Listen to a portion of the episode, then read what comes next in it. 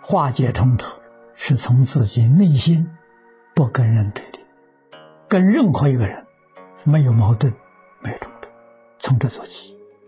我们才有冷静的头脑真实的智慧去解决问题不是情绪情绪不能解决问题啊。所以要放下对立我不跟人家对立，别人跟我对立没关系，我不跟他对立。一般人不肯做，那我不就吃亏了？不是到处都吃亏上当？没错，吃亏是福。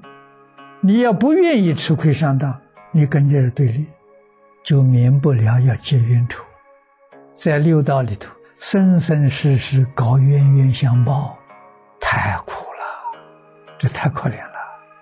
何必呢？所以对立这个错误的念头，惹来的祸患无穷无尽的。别人对我冲突，我对他不冲突。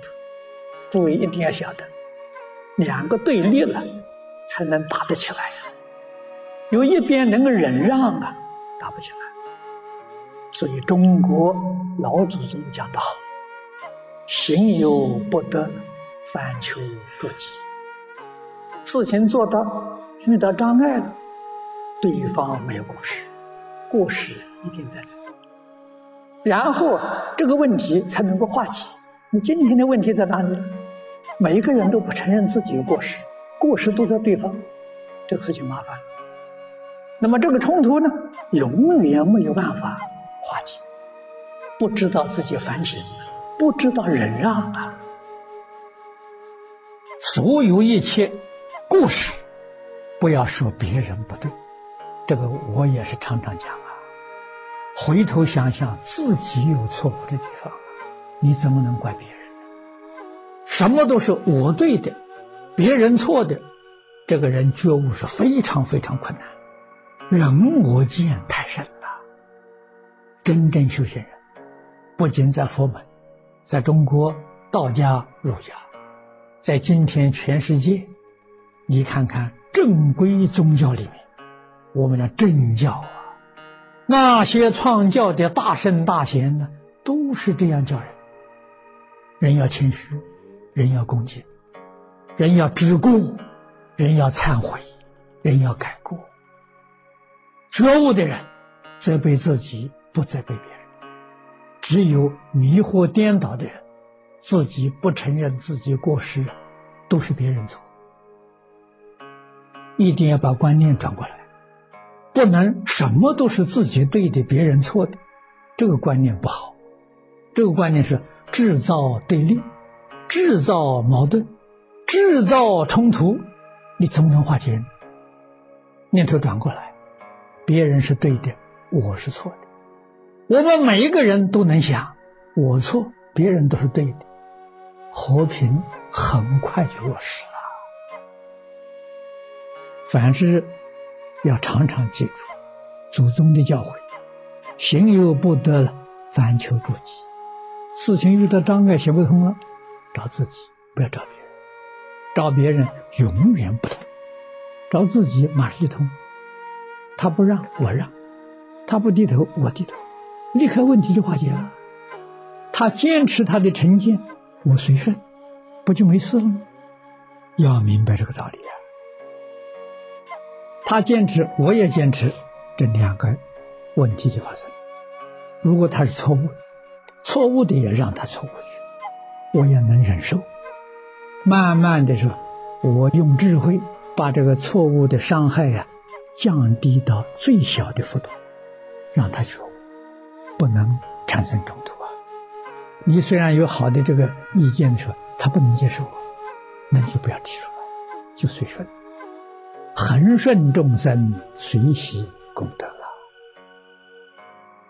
化解冲突要从化解自己内心跟一切人事物的对立下手，不对，跟一切人和谐，跟一切事和谐。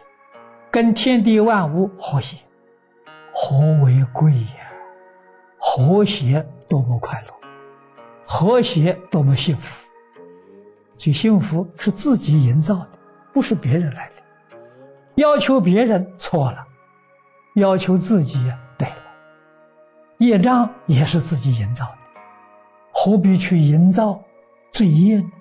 为什么不去营造幸福呢？不对立，幸福就来了，那是幸福的根。对立就变成业障。你看，一念之间呐，大乘教里面告诉我们，变法界、虚空界跟自己是一体，一体，他怎么会不相亲相爱呢？怎么会有对立？右手跟左手会不会对立？不会对立。为什么一体？舌头跟牙齿有没有对立？牙齿把舌头咬破了，舌头要不要报仇？这为什么不报仇呢？一起嘛。